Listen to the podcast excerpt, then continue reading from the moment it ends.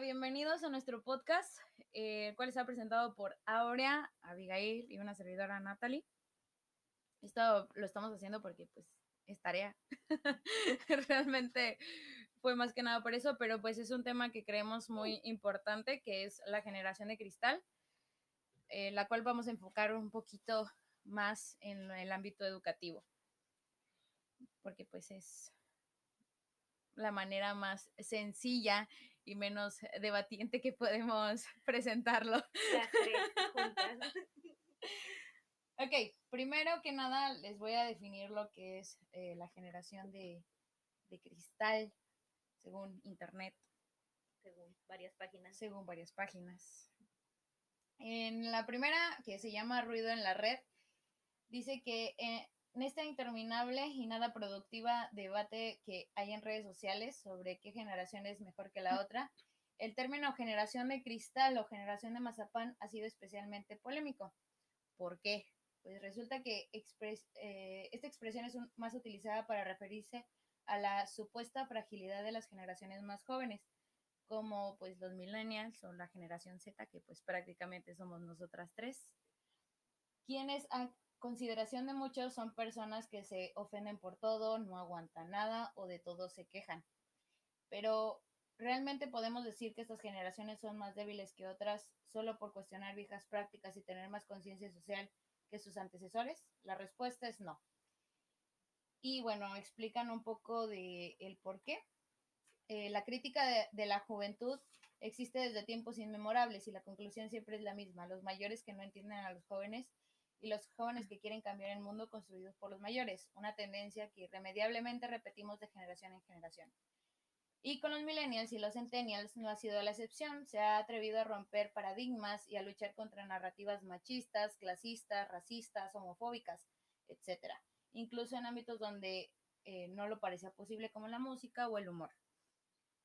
Creo que eso se daba también mucho en cuando empezó a generarse el punk en su en su tiempo, porque pues también no estaban de acuerdo con las creencias que había en esa época, entonces era una manera de rebelarse en ese entonces. Ahorita, también con el rock and roll. Exactamente, o sea, creo que eh, sobre todo en la música es, es muy como que una manera de expresarse más fácilmente. Sí, entonces, bueno, enfocándonos un poquito a nuestro tema que es eh, la problemática en sí de lo que es la generación de cristal en, en el ámbito educativo, creo que es ah, pues un poquito más difícil poder quitar la, la, escuela tradicionalista que existe desde entonces o desde muchos años ahorita. Sí, es que, bueno, el problema se ve, se ve reflejado principalmente en cuestión como docente-alumno, sobre todo, porque es como, no sé, o sea, por ejemplo, eh, estamos, estamos, estamos ahorita eh, en un... Nosotros que estamos en un sistema universitario nos damos cuenta que todavía los maestros, muchos de ellos siguen abarcando o siguen utilizando, utilizando la escuela tradicionalista cuando se supone que ya estamos pues en otra época, o sea, ya se supone que ya hay más técnicas pedagógicas. Ajá, ese es el problema, que con nosotros apenas empezó a implementar todo esto de los tipos de modelos educativos, que son el modelo eh, educación basado en, experiencias, la educación eh, activa, que es mucho lo que se está utilizando. Y, por ejemplo, nosotros venimos eh, de una primaria que sí era, sí seguía un sistema tradicionalista, pero nos hicieron este cambio más o menos a mí me tocó como en la preparatoria, empezaron como que un poquito a, meter este tipo de cambios. Y se enfocó más ahorita que estamos en la, en la carrera de educación. Pero estoy de acuerdo que en la prepa era más como el sistema por competencias, ¿no? Que utilizaban mucho. Ah, claro, pero... Más autodidacta, sí, pero a lo que voy es que me, metieron este cambio. O sea, salimos como de lo tradicionalista y hubo un cambio si lo comparamos con las generaciones pasadas, ellos fueron un sistema tradicionalista desde que entraron a la primaria, desde que, desde que estudiaron en secundaria, preparatoria e incluso universidad. Entonces, aquí parte mucho porque estamos hablando que desde la infancia se les educó en la escuela, en todos los años que hayan llevado de estudios, se les enseñó se les inculcó la idea tradicionalista. ¿Y qué es la idea tradicionalista? ¿Cuál es la, eh, la esencia de un sistema tradicionalista? Es totalmente conductual, o sea, castigo, eh, te portaste mal o hiciste algo mal, te castigo. Ajá. te castigo. Lo hiciste bien, te premio, o sea, es castigo, es estímulo-respuesta totalmente. Claro. Y si nos, si nos ponemos a pensar, o sea, siempre tenemos eh, anécdotas de, pues, de nuestros papás o de incluso de otros maestros que dicen, no, pues es que cuando yo iba en la primaria a mí me pegaban con el, con la regla, o que te, los, este, que por, por cosas lo de bueno las fichas sí las fichas que, te arrodillaban en las fichas y luego en el sol o sea con los libros con los libros de castigo y que el maestro tenía la razón y que el papá y cuando citaban al papá ya sabían que el castigo iba a ser para el alumno o sea y que los papás exactamente o sea el papá ni siquiera la razón y ahí estamos viendo que el papá ni siquiera se daba la oportunidad de escuchar a su hijo en la situación que haya sido incluso está este ejemplo, ¿no? De que tú no digas nada, o sea, es, que creo que es un chiste. Pero creo que, ahí es donde como que se voltea el papel, ¿no? Porque cuando pues, nuestros papás eran pequeños era como que yo no quiero ser un papá así, ¿no? Como mi papá, ¿sí? que, que, mi papá no, no me escuchaba, no le hacía caso a mis maestros y todo esto. Y pues llegamos nosotros, pues, las generaciones nuevas, y pues obviamente nacemos con eh, o crecemos con esta parte de, pues mis papás siempre procuraron por mí, estuvieron cerca de mí y todo esto, y, como que eso también hace que las personas más grandes juzguen nuestra manera de pensar, pero pues es que así también fuimos educados, nuestros papás fueron como que esta parte donde, pues mi hijo no va a sufrir, pero pues al final de cuentas lo haces porque pues existe esta generación que ya estuvo educada. No nos educaron a no quedarnos callados de si algo te está molestando, si algo te está hiriendo, ahora vas a llegar y me lo vas a decir. Si el maestro te, si el maestro te llega a tratar mal o te llega a gritar o te llega a pegar, ahora sí, ven y dímelo porque no, no es lo correcto. Sí, o el típico de que si un compañero te está molestando, tú también y regrésasela. y es que la clave para entender esto es que nunca fue correcto. Ese es el problema. Realmente, y vuelvo a este ejemplo donde dicen, es que a mí en la primaria me golpeaban, me castigaban de esta manera. No era, no era lo correcto. Se normalizó, que es diferente y tampoco fue lo correcto. Pero luego quieren implementar estas, estas ideas de que como a mí me lo hicieron, a ti que no, y te lo ponen de ejemplo, ¿no? A mí, este, yo me tenía que ir a la biblioteca a leer, a leer todo el libro para hacer un resumen de todo el libro y tú lo tienes este, en la computadora y te estás quejando tienen muy, como muy anclada esta idea de que porque yo lo hice, tú, también, lo tienes que hacer. Porque tú batallas, porque yo batallé, tú también Y creen que es la manera correcta de, de aprender sin siquiera tener noción de cómo es que funciona todo este proceso de enseñanza, aprendizaje. O sea, y lo hemos vivido todavía nosotras que estamos en, en una carrera de educación donde, donde se enseñan todos estos paradigmas, todos estos modelos y tipos de aprendizaje, todavía tenemos, eh, bueno, hemos vivido las situaciones que de pronto tareas así muy, muy cargadas, mucho contenido que realmente no, no, es, necesario. Exactamente, no es, no es muy gratificante. Son tareas demasiado repetitivas, o sea. Entonces, estamos hablando que ya que estamos en un sistema universitario, a mí me ha pasado que en otras universidades, eh, las clases siguen siendo de manera demasiado tradicionalistas, o sea, siguen siendo todo de manera oral y nada de participación del alumno, nada de retroalimentación. Entonces, si simplemente pasa de que los maestros tengan, lean el libro y los vean en el examen final. Y nada de flexibilidad, o sea, dices, estamos en, en un, ¿cómo se dice? Estamos en, en unas situaciones diferentes, entonces por alguna cosa se te puede atorar algo, necesitas algo, necesitas... No haya duda de parte del maestro. Y ha tocado las veces en que te contestan nada más de, hazlo como puedas. Entonces, como que yo ya cumplí con darte el material y, y lo vas a hacer y me lo vas a entregar para tal día. Pero volvemos a lo mismo, es, pasa esto porque así estuvieron acostumbrados a que cuando ellos también estudiaban, también pasaba lo mismo. Entonces, también entra esta parte donde decimos, o sea, ¿por qué seguir este mismo sistema si lo puedes cambiar, si lo puedes mejorar. Además, ya se, o sea, ya se ha demostrado, ya se ha demostrado que realmente el tradicionalismo no funciona. O sea, no, no aprendes. no te enseñan a ser una persona autónoma. A lo que te enseña el sistema tradicionalista es obedecer. Y es que eso funcionó porque era algo que necesitaban en ese En tiempo. ese tiempo. Exactamente. En ese tiempo era lo que se necesitaba y lo que se hacía. ¿Por qué? Porque todo era para trabajos que eran nada más llegar, te dan órdenes, las cumples y te vas a tu casa. Eso era todo. No, la cuestiones, no reproches.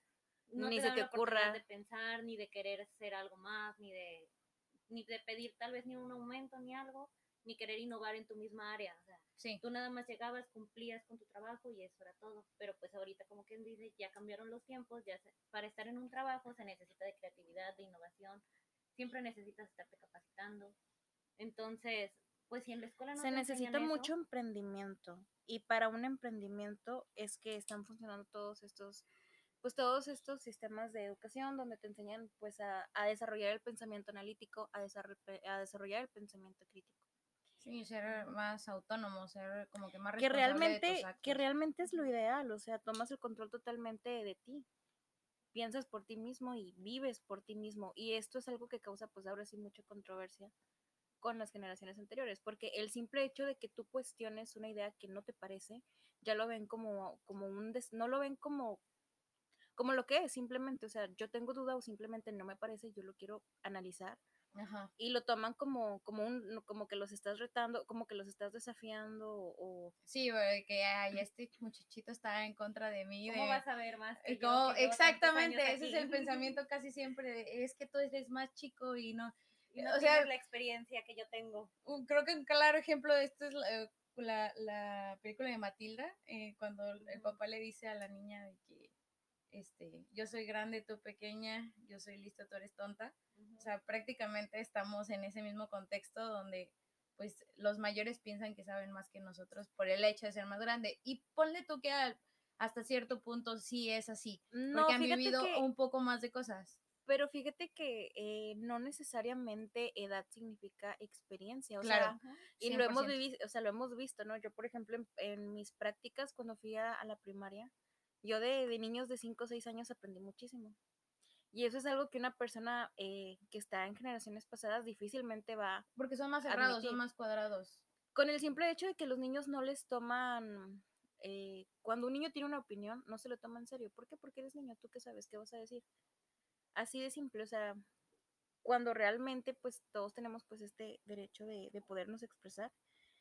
Y sí, es algo que, que realmente un, un adulto, pues, bueno, una persona ya mayor de las generaciones pasadas, nunca va a aceptar que una persona, o bueno, difícilmente va a aceptar que una persona menor pueda tener más conocimiento. Y es algo bien contradictorio porque simplemente en el hecho de, de la tecnología, a quien tiene que pedirle ayuda para poder eh, hacer este tipo de, para usar un celular, para poner el Netflix, o sea, van Sí. con los jóvenes, ¿no? Entonces es como muy contradictorio de que tú no sabes más que yo, pero sí necesito que me ayudes en ciertas cosas. Y es, ahí se refleja, ahí se refleja cómo realmente no por, no como la edad es garantía de experiencia o sabiduría.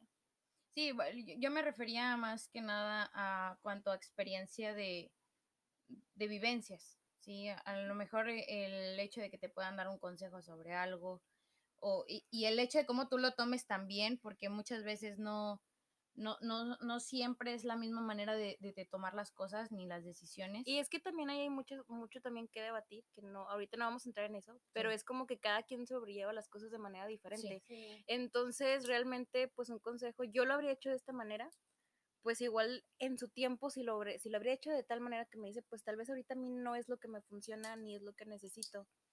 Y se empeñan mucho en eso, en que... Digo, también se puede aprender, o sea, es como algo sí, exactamente, a lo sea, es- mejor también puede yo ser como un error. nueva experiencia que tú no tienes, pero tú tal vez tengas la experiencia de antes. De que yo hice esto y a lo mejor Ajá. no me sirvió tanto, pero Está pues te lo dejo las para que no. mexicanadas, o sea, hasta en las clases lo encuentras. Llega el maestro, no puede prender el proyector, llegas tú, le das un golpe y arranca, o sea, o llega el maestro y de repente ya lo arregló, o sea, o tú también te metes. Entonces Sí. es algo recíproco, o sea, eh, creo que la solución sería en que nosotros tomáramos las cosas, o sea, Pues es que el, ser empático opiniones, también ajá, es muy difícil para ellos, o sea, tener esta parte donde digan, bueno, eh, eh, eh, no, no ponerte en el lugar de la persona, Ajá, pero sí tratar de entender un poco el sentir de la persona, que creo que para, para las generaciones más grandes es un poquito más difícil. porque como ellos no tenían tanta esa comprensión, o sea, era como que de no es así y punto. Entonces, lo sienten como un desafío. Está tan claro como cuando íbamos en secundaria o en preparatoria,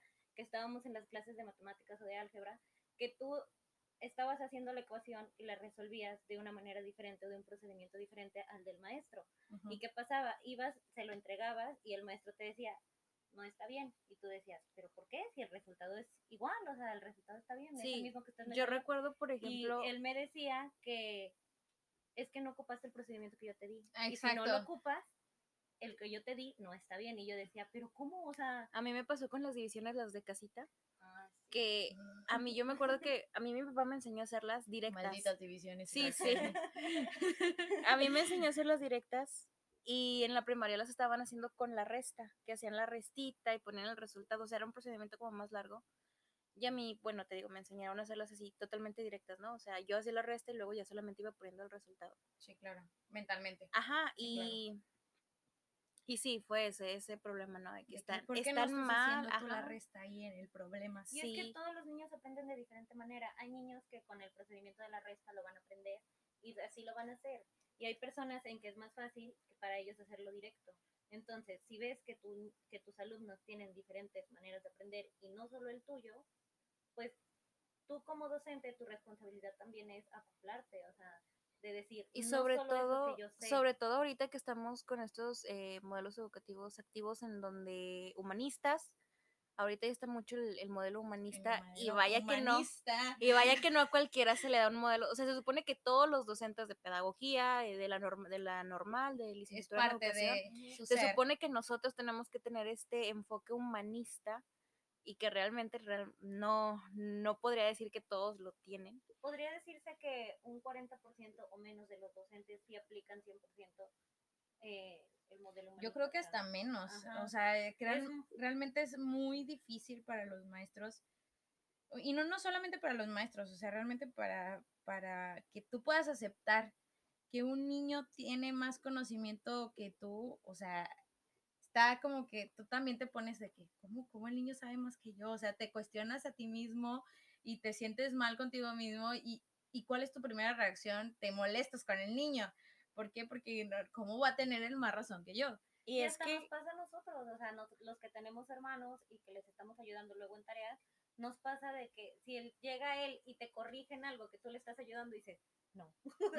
y dices, ¿cómo es posible? O sea, pero te empiezas como que a frustrar y dices, ¿cómo es posible que él sepa más que yo, que yo soy más grande? Ajá. Y luego dices, no, o sea, no, no tengo que ser así. O sea, y ya empiezas a ver cómo lo hizo él, cómo lo estás haciendo tú. O sea, porque a mí me pasaba mucho con las tareas de mi hermano. Entonces ahí me ponía yo y él llegaba y me corregía y yo, ok, está bien, está bien, lo acepto. O sea, Pero fíjate, o sea, tú, ok, Está sí, bien. está bien. Pero tú lo podías aceptar, ¿sabes? O sea, nosotros lo podemos aceptar y decir, ok, sabes, sabe, en esto pues sí te va mejor o sabes más. Estoy equivocado, lo me, me admito. duele, me duele, pero me equivoqué. Y bueno, replanteando, recapitulando y retomando el problema, yo creo que realmente sí somos más como la, una generación de conciencia. Yo sí lo enfoco más al sentido de conciencia, a lo otro con lo que nos describen, que somos caprichosos, que todo nos duele, que todo nos lastima. Pues como que de todo nos que- quejamos. Que, que platicabas hace ratito de lo que te pasó en la facultad. Este, no sé si no lo puedes volver a, a En tu anterior Antes carrera. de cuando, cuando Ok, estamos platicando de cuando estamos hablando de esto. bueno, eh, en la Universidad Autónoma, no voy a decir qué carrera, simplemente me voy a limitar a decir que en la Universidad Autónoma. Autónoma de Nuevo León, eh, yo estaba en un seminario, era un seminario de, de una, una clase que tenía que dar, pero era en, en un seminario, yo tenía que pues estar obviamente con mi ropa formal, dando mi clase.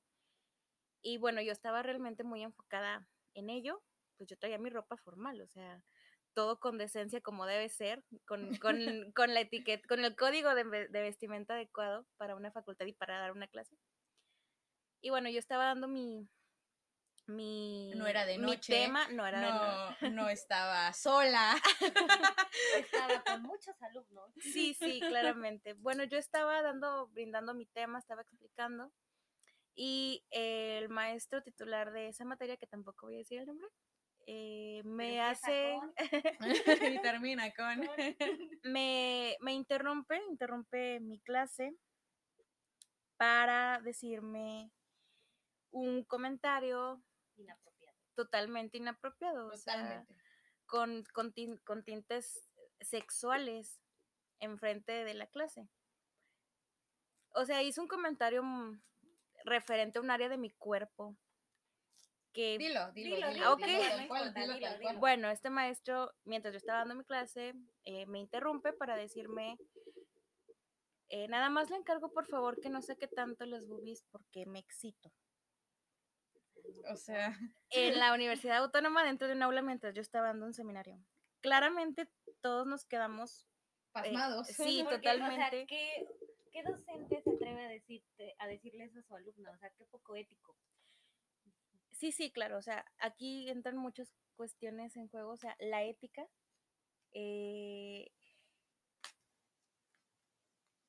Sí, eh, entran- son, o sea, Son demasiadas es que si, cosas, o sea, si, si lo ponemos eh, en medio de cualquier tema, está mal. Claro, Sí, está, Está- mal. El comentario está mal.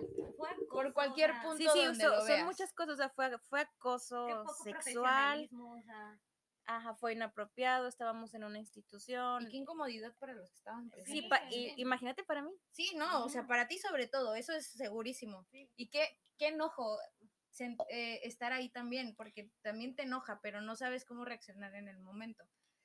Entonces, bueno, eh, a partir de eso yo, pues nadie dijo nada, claramente, yo tampoco dije nada porque no es algo que te esperas un recibir para empezar de un no cómo maestro. Exactamente, o sea, ¿qué le iba a decir yo? O sea, en ese momento fue como, pues muy, muy choqueante yo simplemente me quedé callada un momento y, y continué, o sea, traté de ignorarlo, pero claramente pues ahí estaba.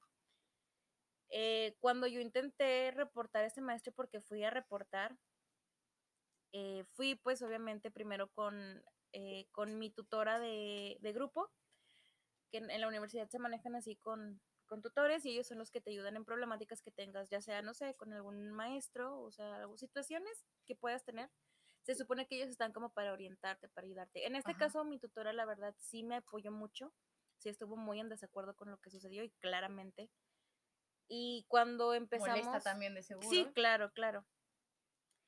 Ya cuando empezamos a, a movernos, empezamos a, reportar con el subdirector, ya con el director, eh, eh, realmente no sucedió nada, no trascendió nada y la respuesta que yo recibí fue que no me tomara, eh, que no le hiciera caso a ese tipo de comentarios, o sea que... no los tomaras tan personal. Sí, que no No me lo los a tomara pecho, per- sí, a pecho, o sea, que no fuera personal esos, esos comentarios y Dios. que O sea, si está afectando a tu persona, si está afectando a tu estabilidad emocional en ese momento, ¿cómo no te lo vas a tomar en serio? O sea, Sí, y me dijeron que era algo a lo que, que ese tipo de comentarios siempre iban a ver en cualquier entorno, en un entorno laboral, en un entorno educativo, en la calle, etcétera. Y es, y aquí, aquí es donde nosotros, eh, los, la generación de cristal, por así- como nos llaman, empezamos a cuestionarnos, oye, pero esto, ¿Por qué? no, o sea, ¿por qué está en todas partes? O sea, ¿por qué hasta en la escuela, en- dentro de mi salón, en una institución de, en una universidad? de, de tal manera que lo ves como, pues es algo que ya, ¿cómo de- decirlo? O sea, no lo esperas, vaya, no, no es como que tú... ¿Por qué tiene que haber esto? O sea, Ajá. ¿por qué en un salón? Ahora, ¿por qué en un entorno laboral también. tiene que haber? ¿Por qué en la calle, que es donde más se presta? ¿Por qué?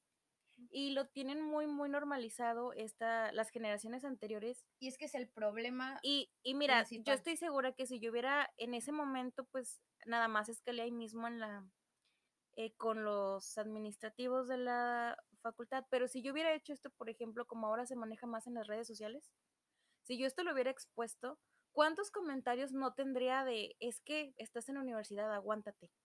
Es que si, eh, si quieres estudiar no todo va a ser fácil. Es que lo dijo en juego, así te llevarás con el maestro. Ajá, o sea, de que eh, no aguantan. Tú también has de haber tenido la culpa. Ajá. Porque eso claramente merecía el despido del maestro. Lo merecía. Y aquí yo sé que muchas personas van a decir, no, es que no fue para tanto. Y ese es el problema. Que para las generaciones anteriores no es para tanto cuando realmente sí. Minimizan todo. Sí lo es. sí lo es, no es correcto. Y que se haya practicado, eh, que se haya practicado anteriormente y lo haya normalizado, no le quita que no sea correcto. Fue una falta de respeto, fue acoso sexual, fue, fue, fue mu- todo. Muy O sea, fuerte. muy machista. ti, Ajá, fue machista. o sea, fue todo. Y, y este tipo de situaciones que, que se exponen por parte de las, de la generación de cristal es muy criticada. Y me habrían, me habrían atacado en este caso a mí, ¿no? O sea, me habrían dicho, es que tú debes, este, como me dijeron tal cual en la, en la institución, o sea, es que prácticamente me dijeron, tienes que aguantarte porque pues esto te va a pasar siempre. Pero es que no, no, no tiene por qué pasar siempre, no debe por qué Y lo pasar. peor es que si esto pasa en universidades, obviamente, este tipo de poco profe- profesionalismo de parte de los docentes y falta de capacitación y tal vez, no sé, o sea, otras cosas, pasa también tanto en las escuelas primarias, en las secundarias, en las preparatorias. Sí, Es- con niños ajá. menores de edad. O sea, está como yo cuando iba en tercero de primaria, les comenté hace rato que me tuve que dar, o sea, tuve que perder ese año porque la maestra que me daba clases, este, era, o sea, literal, o sea, no, en ese tiempo no existía la palabra bullying, o sea, pero sí, me hacía bullying, o sea, era de la maestra demasiado tradicional con los castigos, era de que si no cumplías con la tarea, no vas a salir al receso, pero si no vas a salir al receso, tampoco vas a comer. O sea, y también era de las que te exhibían enfrente de todo el salón si pasabas al pizarrón y te equivocabas. Y también, o sea, llegó al grado de que de que un día me sacó del salón y aventó la mochila afuera al pasillo. Entonces, pues yo siendo una niña de 8 años, pues me puse a llorar y este y lo único que me dijo es, "Vete para allá, vete para allá." O sea, entonces, pues ¿qué, qué pasó? O sea, eres una niña que está indefensa, que no sabe qué pasó porque vas a la escuela no para que te agredan, o sea, vas a aprender. Y lo que tú, lo que pasa es que yo lloraba y lloraba para que no me mandaran ya a la escuela, porque yo decía, es que ya no quiero ver a o sea, es que siempre me, siempre me está regañando, siempre me está haciendo burlas, siempre me está haciendo cosas. Y pues tuvieron que cambiarme de escuela porque metieron el reporte y este, y el director dijo que, que pues no, que no era nada grave.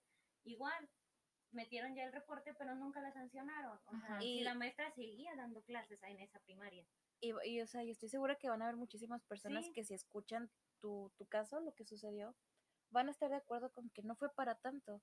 Porque van a regresar a lo que decíamos, ese ejemplo, es que a mí me golpeaban, que a ti te hayan regañado, que hayan aventado tu mochila, O no es que para no tanto. aguantas un regaño, pero por decir, una cosa es que te digan, estás haciendo las cosas mal y te digan qué es lo que estás haciendo mal para que lo puedas solucionar.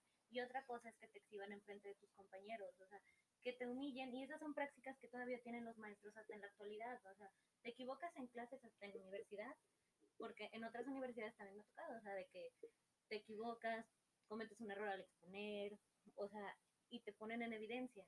Y tú dices, yo no estoy aprendiendo así. O sea, Oye, y que de hecho en la universidad ahorita también, en cualquier carrera, siempre, siempre van a haber estos docentes que te van a decir, ya estás en la universidad y te hablan con maldiciones en clase. Y dices, ok, o sea, no es como que vaya a... a o... Ajá, exactamente, o no es como que vaya a herir mi susceptibilidad con una maldición, pero estás de acuerdo que estamos, eh, se tiene que respetar la institución para empezar, la instalación, la institución, y pues hablar con maldiciones no es lo adecuado, pero uno dice, ok, o sea, ok, ok, va. Pero usan mucho este argumento de, y ustedes ya están grandes y ya están en la universidad y no les voy a hablar este bonito como en la primaria, como en el kinder de que mi amor y mi vida, príncipe, princesa, este chiquito, ¿no? Chiquita. Y sí, estamos de acuerdo. Pero también se confunde mucho este hecho con una, con ya cometer faltas de respeto. Exacto. Se cometen agresiones en. te gritan. Sí, sí, o sea. Y no solamente físicamente, porque también no faltaba el maestro que te agarraba y porque a mí me tocó alguna vez en la secundaria una maestra que me acuerdo que estaba haciendo un- estábamos en temporada de calor en, en la escuela, bueno, en ese tiempo, y yo traía mi suéter porque pues ya ves que aquí las mañanas son muy frías, ¿no? Entonces, yo traía mi suéter puesto todavía haciendo que estaba haciendo calor ya en la, por la tardecita. Y la maestra me empezó a gritar de que me quitara el suéter. O sea, hablándome feo de, eh, oye, quítate el suéter, ¿por qué traes el suéter? Y yo, que, pues, porque lo quiero traer, pues, no me lo quiero quitar. Y la maestra se enojó conmigo, me mandó reporte porque traía el suéter, porque no me lo quise quitar. Y no solamente a mí, a otra compañera también. Y luego a, a mi otra compañera la hizo hasta llorar porque realmente fue como de que... La hizo llorar y realmente fue como que, ¿qué está pasando? Y me acuerdo a mí que me, me jaloneó porque no me quería quitar el suéter. O sea, me hizo así como que me agarró el brazo y me jaloneó por las escaleras para ir a la dirección. Y yo de que, ¿qué, qué onda? ¿Qué está pasando? Y pues no, no, no hicieron nada en sí, porque pues esto también se lo platiqué a mi mamá ya después de, de que salí de la escuela o de la secundaria. Llegué a mi casa, le conté a mi mamá, mi mamá pues obviamente se fue como de que, ¿qué, qué onda con la maestra?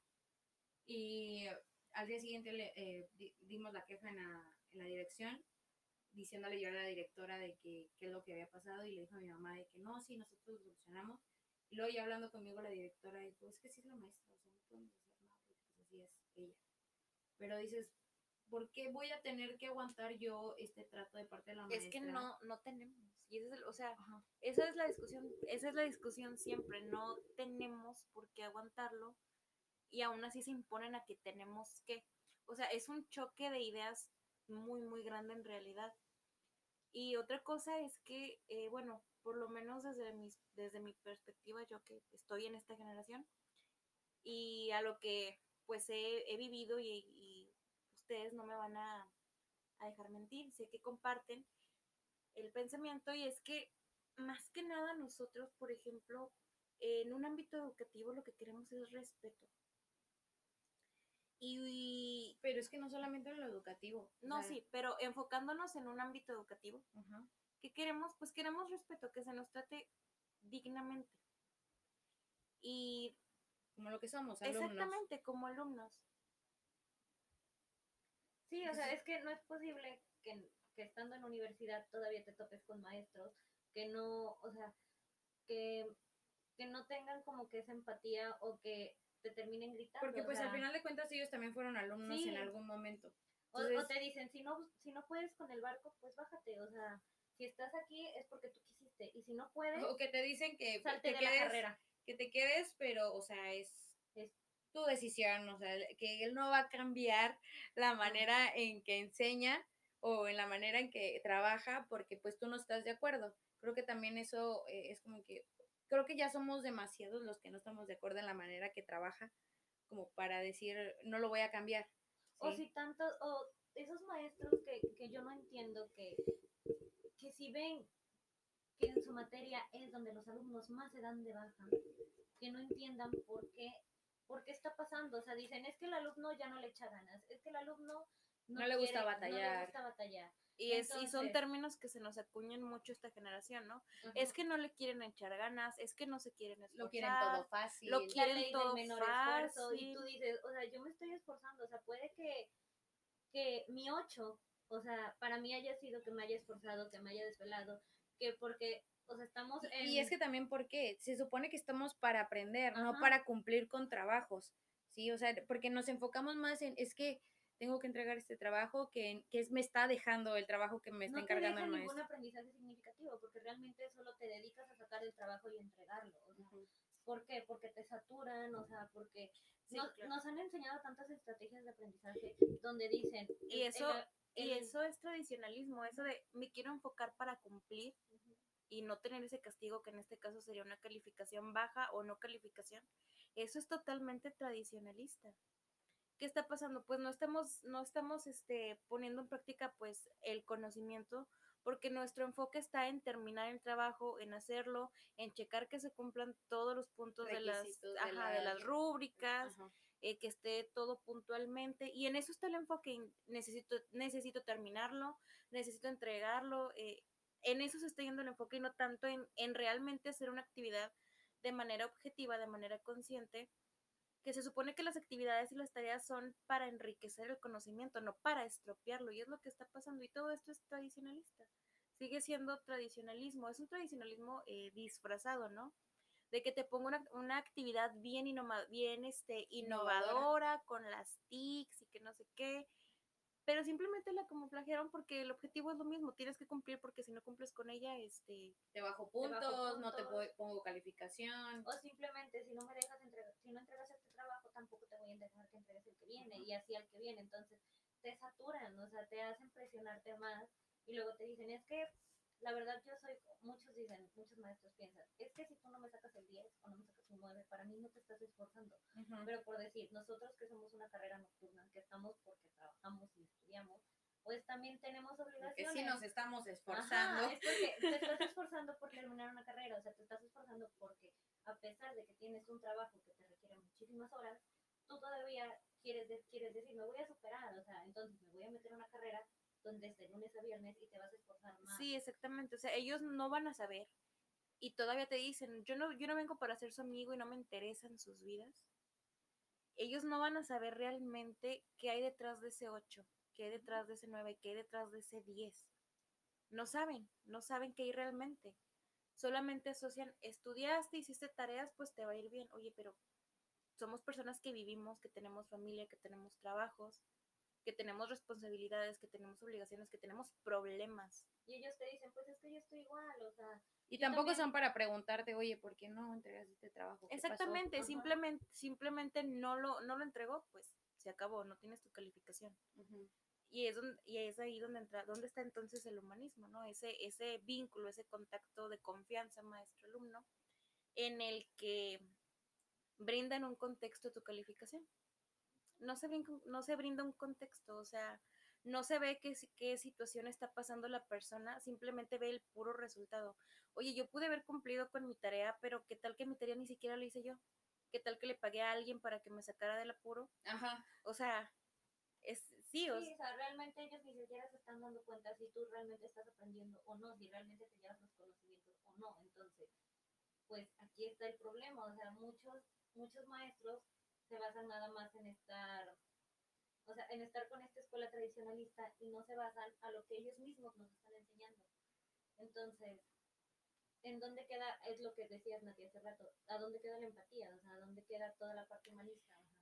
Yo creo realmente que sí somos de conciencia, porque todos estos puntos que estamos eh, analizando son cosas que, pues, se demuestran, han demostrado las generaciones anteriores. Ni siquiera se dan la oportunidad de, de pensarlo, de querer eh, De ver atrás, eh, o sea, ver su, su historia Ajá, y por como dicen y como dice el, el- el dicho, eh, el que no ve su historia está condenado a repetirla, ¿no? Entonces, creo que realmente aquí el, el problema más grande es que no, no ven aquellas cosas que, que en su momento afectaron su manera de, de- de pensar, ¿no? Y como le comentaba a Aurea antes de que empezáramos esto, creo que también es muy eh, de una persona que, que se le admira cuando cambias de opinión. claro. Cuando sabes cambiar de opinión y cuando sabes que, oye, sabes que estas cosas están mal y deben de cambiarse, debe de, de tener otro enfoque.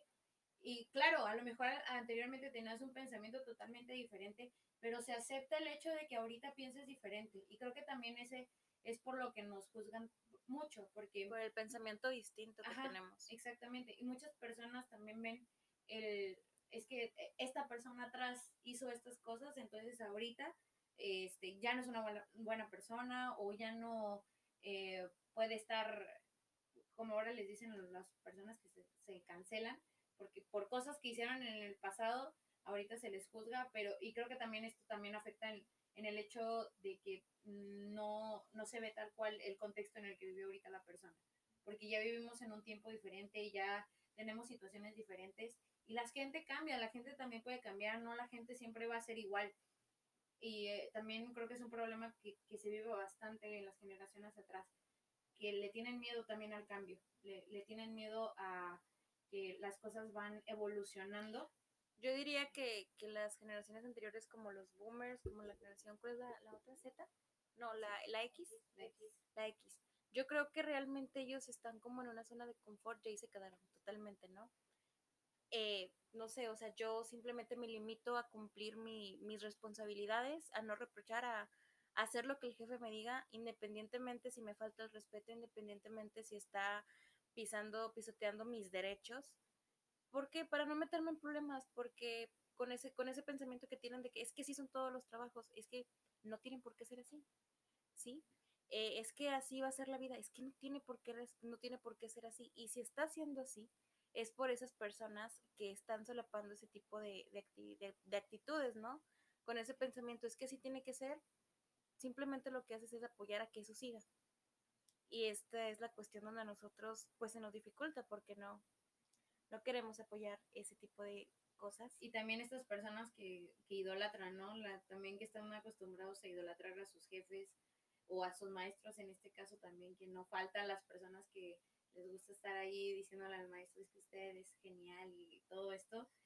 Y que las personas, a final de cuentas, se acostumbran a esta parte, ¿no? De que entonces si tú no lo haces es porque no, no eres un buena, una persona que merezca subir de puesto o irle bien en la escuela. O la típica de, es que si él me lo entregó, porque tú no me lo entregaste? Ajá. O sea, entonces, es como, el, retomando lo que dijiste ahorita, somos, o sea, somos seres que vamos cambiando y que nos vamos adecuando a las nuevas necesidades. Entonces, pues, yo sé que a veces pues va a costar, o sea, porque sí, o sea, siempre que sales de tu zona de confort, pues siempre te bloqueas, o siempre va a cos- o siempre, pues te topas con pared.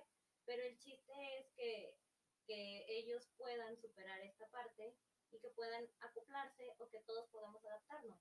Tampoco hay que ver el lado de, oh no, es que ellos están mal, los vamos a incendiar, no. Yo creo que es más bien el lado de que, pues todos tenemos que ser como que más comprensivos, o sea, ellos necesitan adaptarse a las nuevas necesidades que están surgiendo porque pues las épocas cambian y ellos se adecuaron a las necesidades que tuvieron en su tiempo. Y ponle Nosotros que, estamos adecuados a las, a las cosas que tenemos ahorita y a las necesidades que nos están surgiendo a nosotros. y ponle que tal vez no lo van a comprender, tal vez este no, no lo van a comprender, pero son cosas que, ok, no lo comprendes, pero respétalo, simplemente, o Ujú. sea, na- en nada te afecta que las, que las, este, que otras personas Sí. tengan otro pensamiento diferente, o sea, no te va a perjudicar en nada. Si tú no estás de acuerdo, ok, pero Así déjalo. así, o sea, no, no te estés interponiendo ni, ni estés dificultándole la existencia a los demás solo porque no tienes ese mismo ideal. Sí, el mismo pensamiento que la otra persona. Exactamente, así vive y deja vivir, ¿no? Sí, como debe El ser. respeto siempre, el respeto Decía todo. Benito Juárez, el respeto al derecho ajeno es la paz. Citamos. Bueno, pues entonces yo creo que aquí lo dejamos. Creo que sigue siendo un tema muy controversial donde pues nuestra generación va a costar, va a costar que se ponga de acuerdo con las generaciones de atrás, Claro. pero es algo que tenemos que seguir trabajando y es algo que pues nos toca. Y va a ser un círculo vicioso, o sea, donde todos tienen pensamientos diferentes y si no aceptamos la- las opiniones del- de la generación después de nosotros o anterior a nosotros, va a ser el círculo y, y va a ser una bola que se va haciendo más grande, más grande. Y pues Sí. vamos a esperar otra guerra mundial. ¿no? No, no, no. Y es, es lo mismo que va a pasar. O sea, nosotros pues vamos a quedarnos en una generación atrás, la generación que viene, y vamos a volver a chocar. Pero el chiste es que nos tenemos que adaptar. Entonces, pues esa es, la, esa es mi opinión. Sí, estoy totalmente de acuerdo. ¿Quién está a favor? Bueno, pues muchas gracias por, por escucharnos. Aquí terminamos nosotras. Pues ya esperamos que ustedes tengan sus opiniones. No, no, aquí no juzgamos a nadie. No peleen, no No, peleen. no peleen. Amor, amor, por favor. Amor y paz. Amor y paz. Bueno, pues nos, Nos despedimos. despedimos. Muchas gracias por escucharlo de principio a fin. Hasta luego. Hasta luego. Sean felices. Ahorita tarde, noche, a la hora que estén escuchando Defien- esto. defiendan sus derechos a capa y espada. Con respeto, con respeto. Con respeto.